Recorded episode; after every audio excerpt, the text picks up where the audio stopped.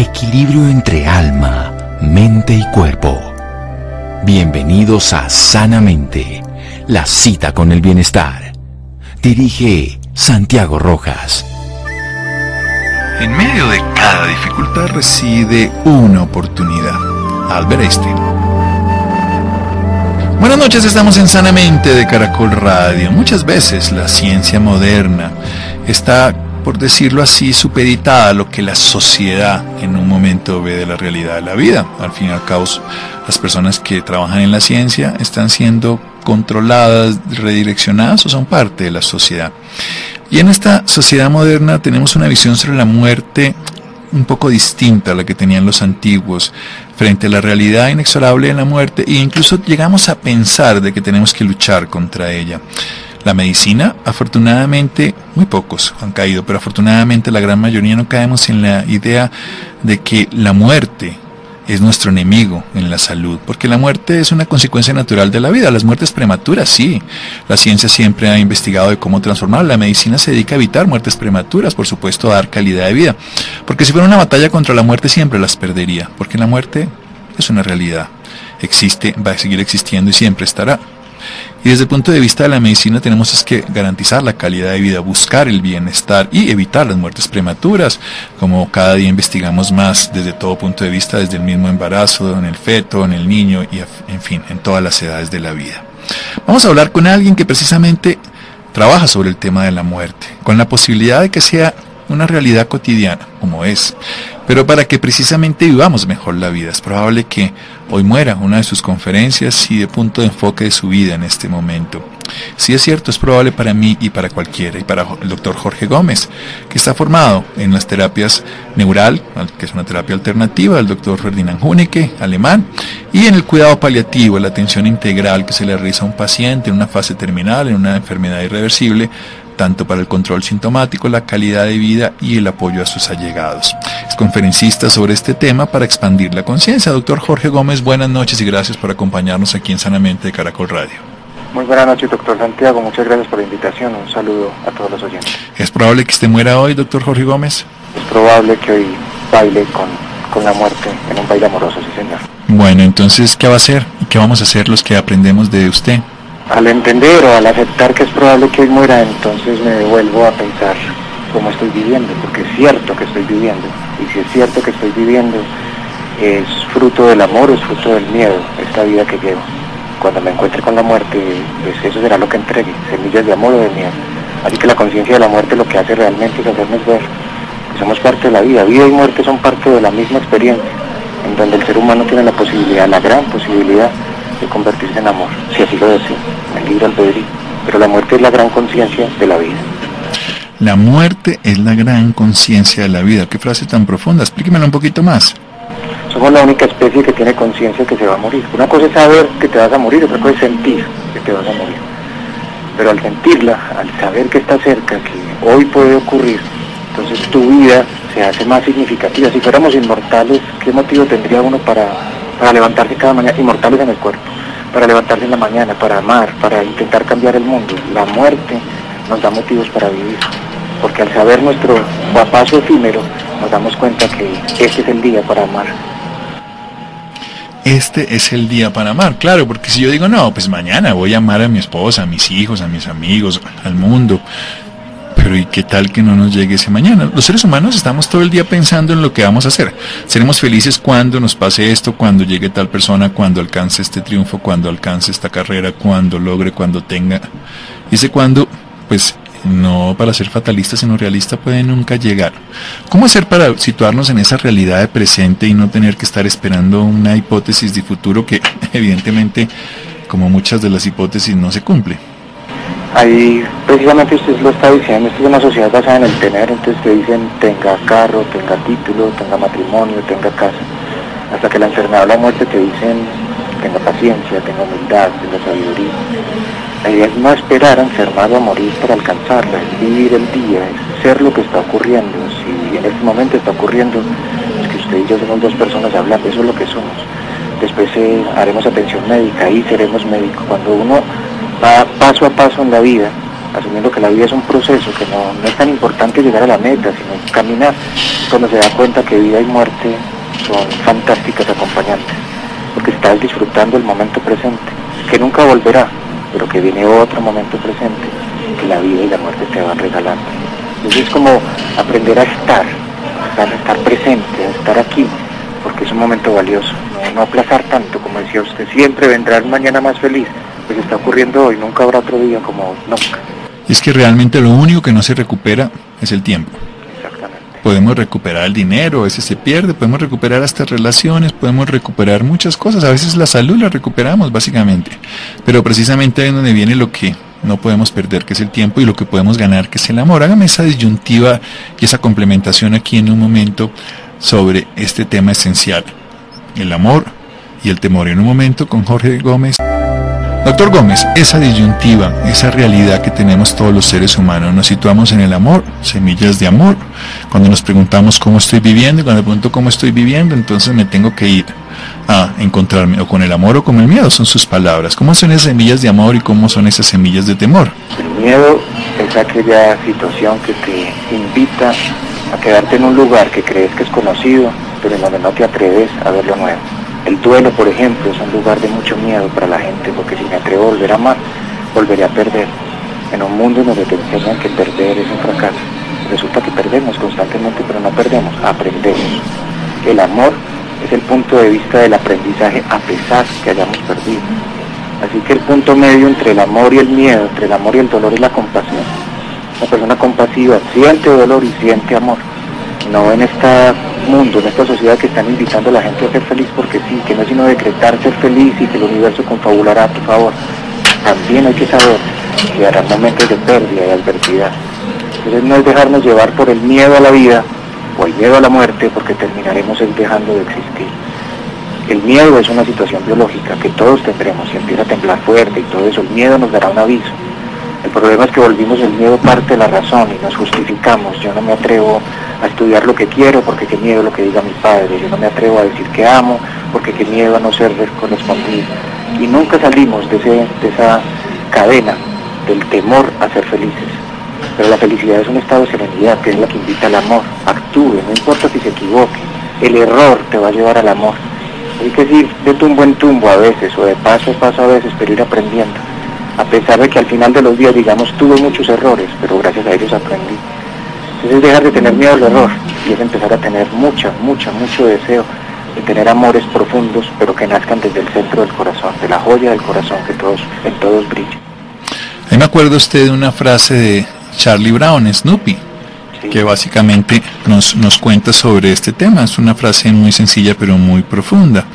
Le dice Charlie Brown, Carlitos, entonces aquí en nuestro argot colombiano, un día nos vamos a morir, Snoopy, le contesta al perrito, cierto Charlie, pero los otros días no.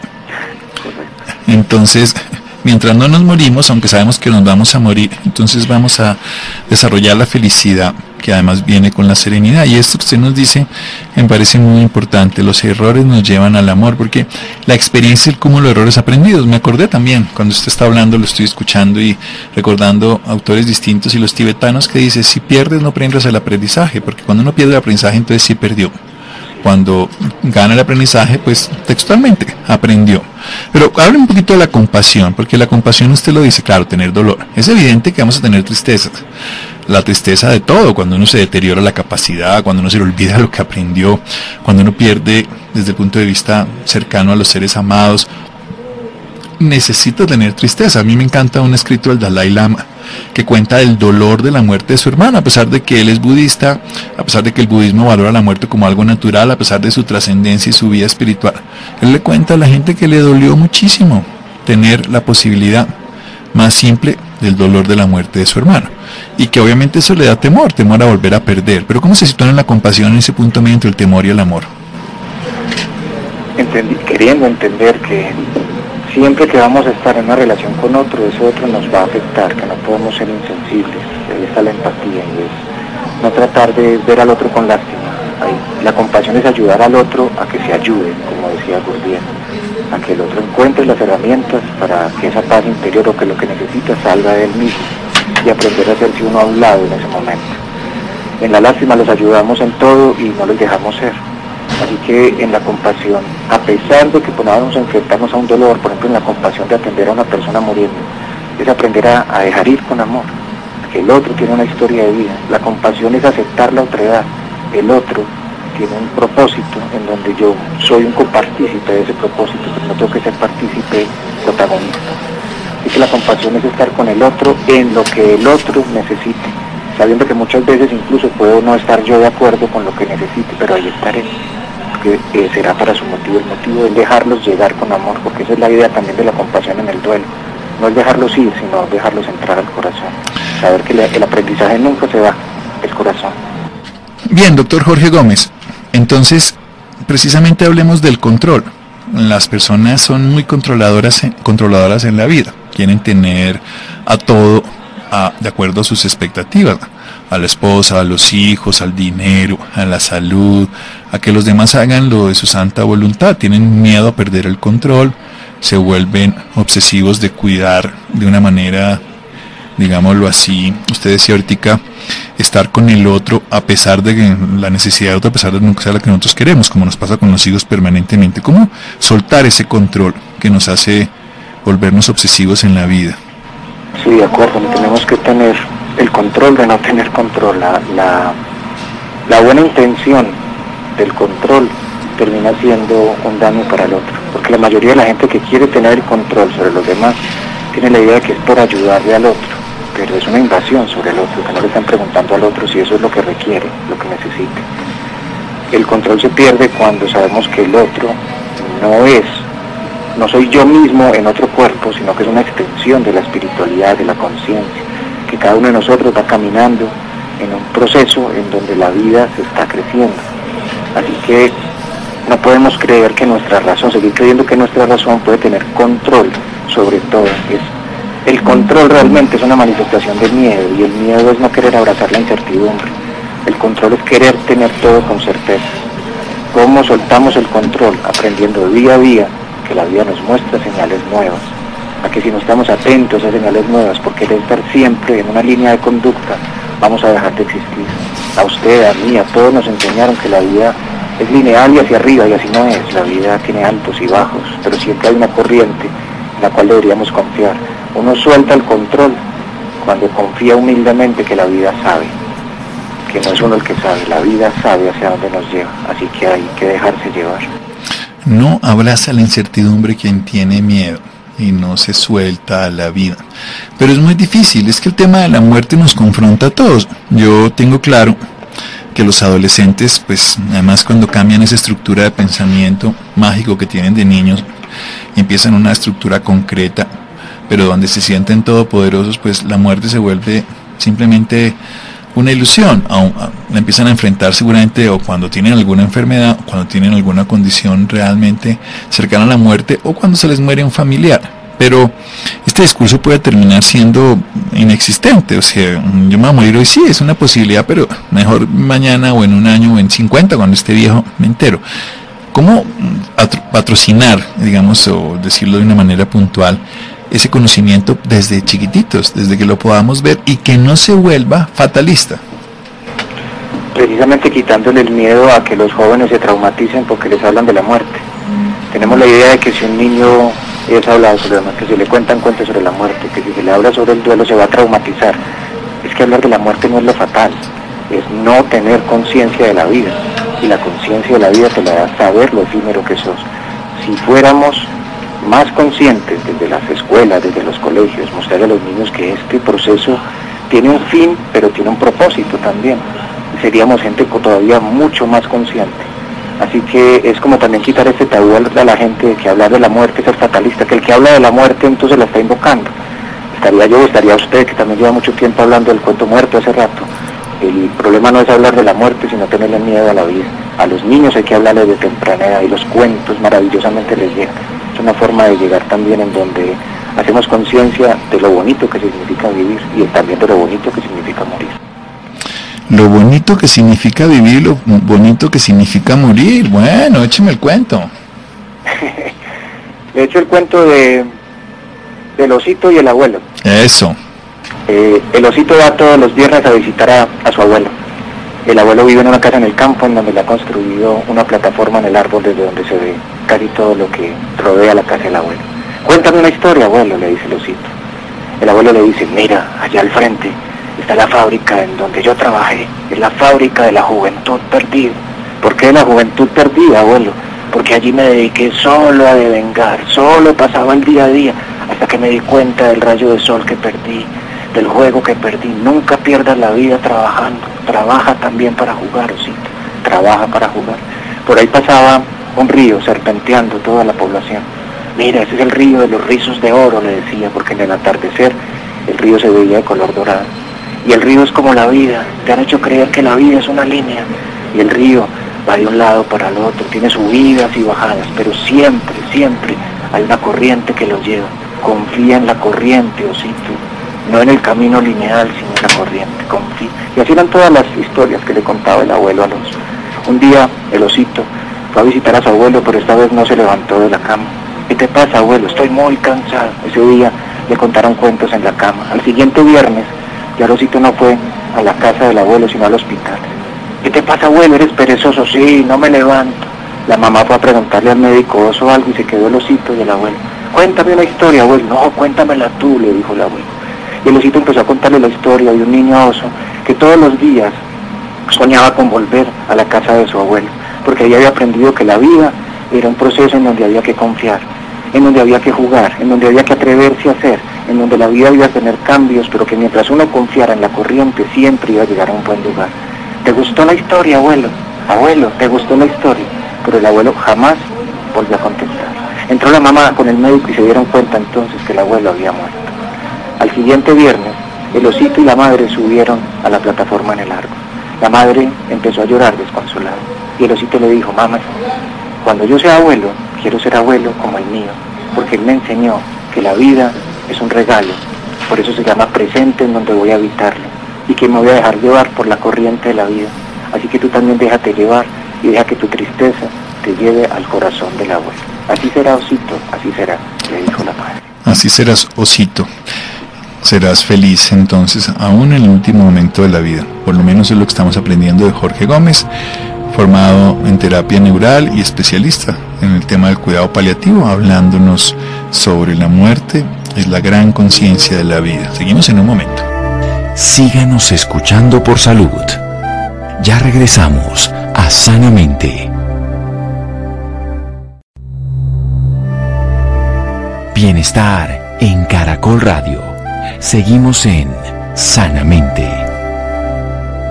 Seguimos en Sanamente de Caracol Radio. El doctor Jorge Gómez, formado en terapia neural y trabajando en cuidados paliativos, nos enseña del cuidado paliativo y del duelo. Nos explica además que nosotros podemos morirnos hoy, es probable que hoy muera, pero eso nos lleva a pensar cómo estamos viviendo y cómo estamos viviendo nos enfrenta a una dicotomía, al amor y al miedo, ese temor que nos lleva a quedarnos en un lugar cómodo donde no nos atraemos a nada nuevo, donde no somos capaces de abrirnos a la incertidumbre, mientras que podemos ir al amor, que es el eterno aprendizaje que nos lleva a la felicidad, a la serenidad, no al tener, sino al estar.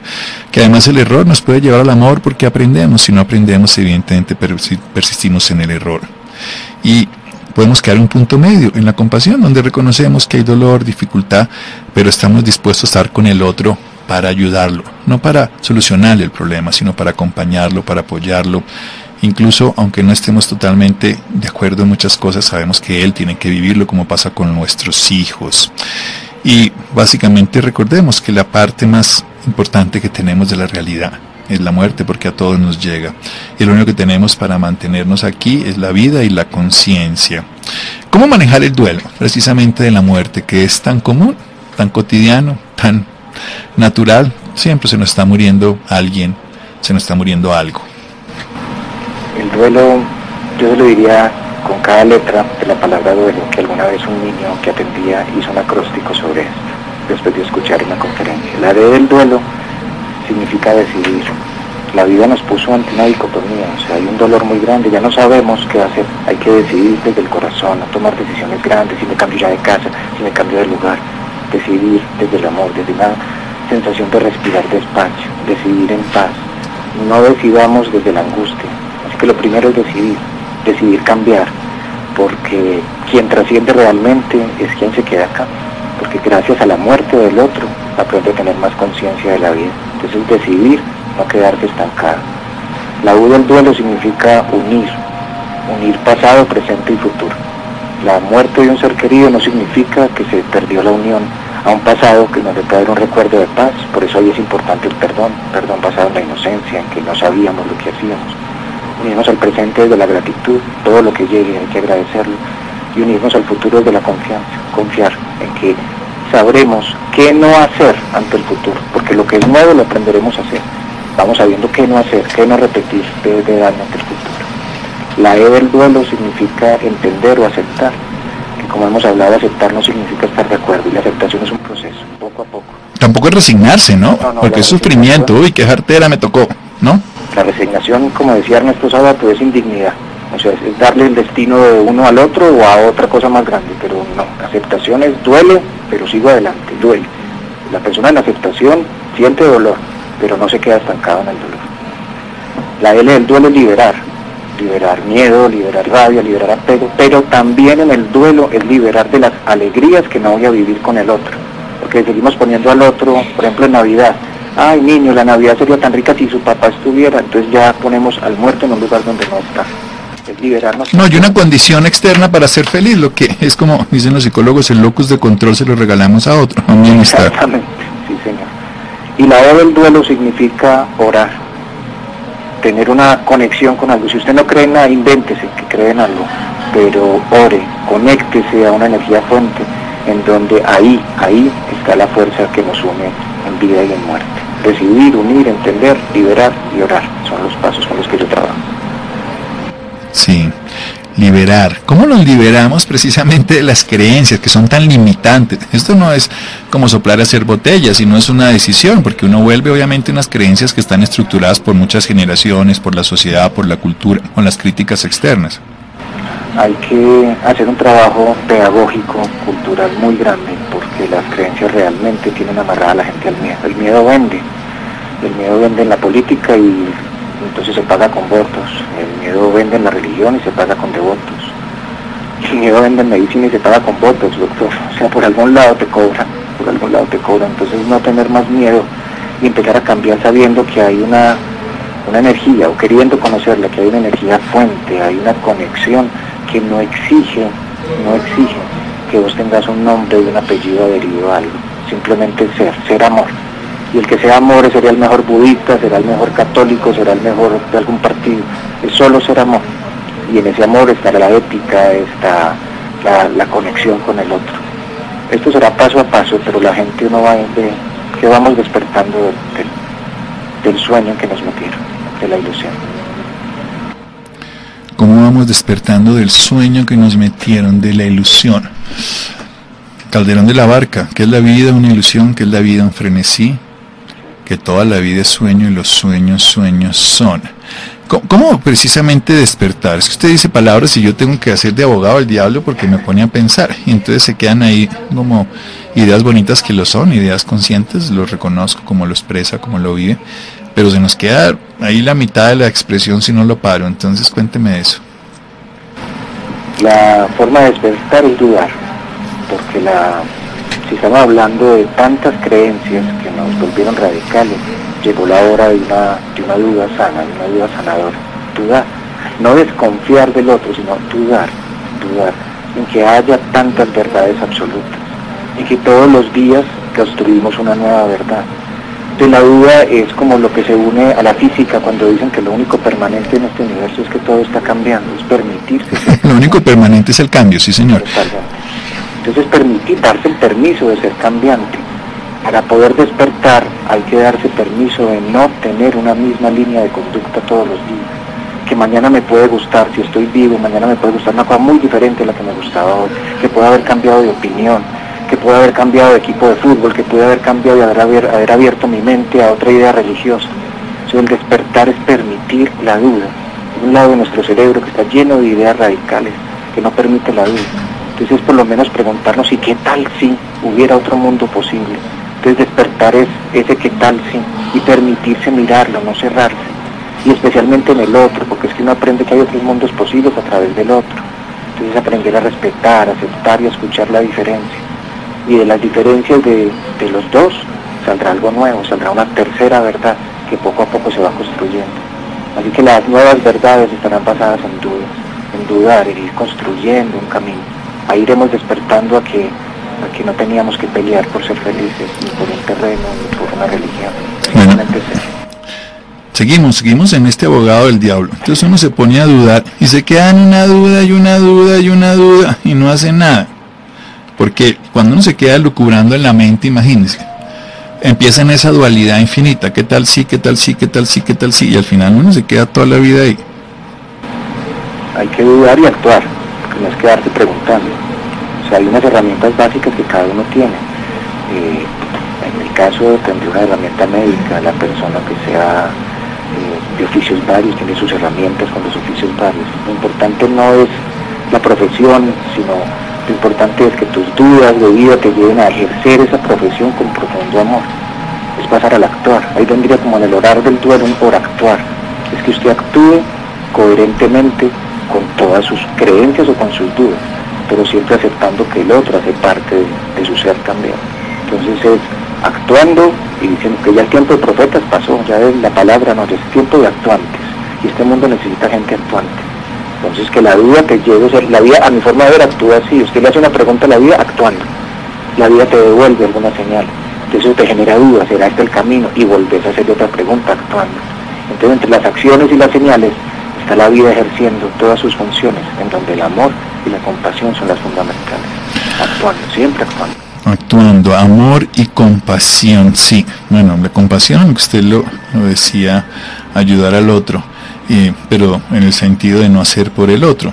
A mí me encanta también otra definición, que es, es ayudar al otro a aliviar su sufrimiento, a que esa es una de las características de esta humanidad, nos quedamos sufrientes, que es una cosa que todos los días lo vemos, el sufrimiento es real, aunque el Buda diría que el sufrimiento es opcional, en realidad las personas sufren. Y frente a la muerte sufren. ¿Cómo ya para el final de nuestros días no llegar sufriendo? no vivir sufriendo. Pues la cuestión es que lo acaba de decir, es muy difícil en un mundo donde socialmente hemos creado tanta inequidad, tanta injusticia. Pues cómo no llegar sufriendo, que cada uno haga lo que le corresponde bien hecho, que ayude, que no se separe, que no sigamos en este individualismo, donde aquí no es ya salves el que pueda, sino el que tenga con qué, que nos unamos, que sepamos que somos solidarios, que somos comunidad, que cambiemos un yo por el nosotros, y así poco a poco en esos actos de amor, como decía Santa Teresa de Jesús, al final de tus días serás evaluado en el amor, no en las culpas. Entonces, es tener muchos actos de amor en esa valija que debe ser ligera de equipaje, el amor no pesa. ¿Cómo llegaremos sin miedo habiendo actuado con amor? Habiendo actuado con amor, habiendo sentido amor, vibrando en el amor, disminuyendo el miedo, porque el amor expulsa el miedo y el miedo expulsa el amor. No solo el amor expulsa el miedo, sino expulsa el dolor, la incertidumbre, la angustia, la ansiedad y por supuesto el sufrimiento, en este caso de la muerte. Es probable que muera. Esperemos que no y que nos siga acompañando muchas veces a los colombianos y a todos los pacientes para que les pueda hacer este mensaje vida, este mensaje de esperanza, de amor, de conciencia, de compasión, para que puedan vivir una vida con grandeza y sobre todo una vida con propósito, una vida con sentido y una vida con amor. ¿Dónde lo ubican usted, doctor Jorge Gómez? Eh, básicamente estoy en Medellín, el teléfono de ubicación sería el 266-2783.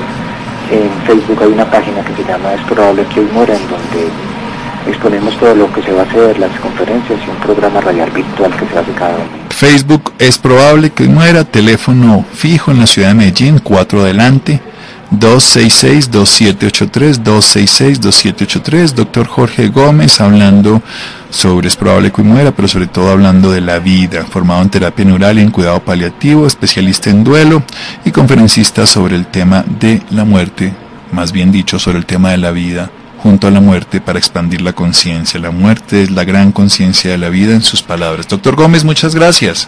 Un abrazo, muchísimas gracias por la invitación. Un abrazo a todos los oyentes. Un abrazo, descanse y, viva, por favor. Seguimos en Sanamente de Caracol Radio. Síganos escuchando por salud. Ya regresamos a Sanamente.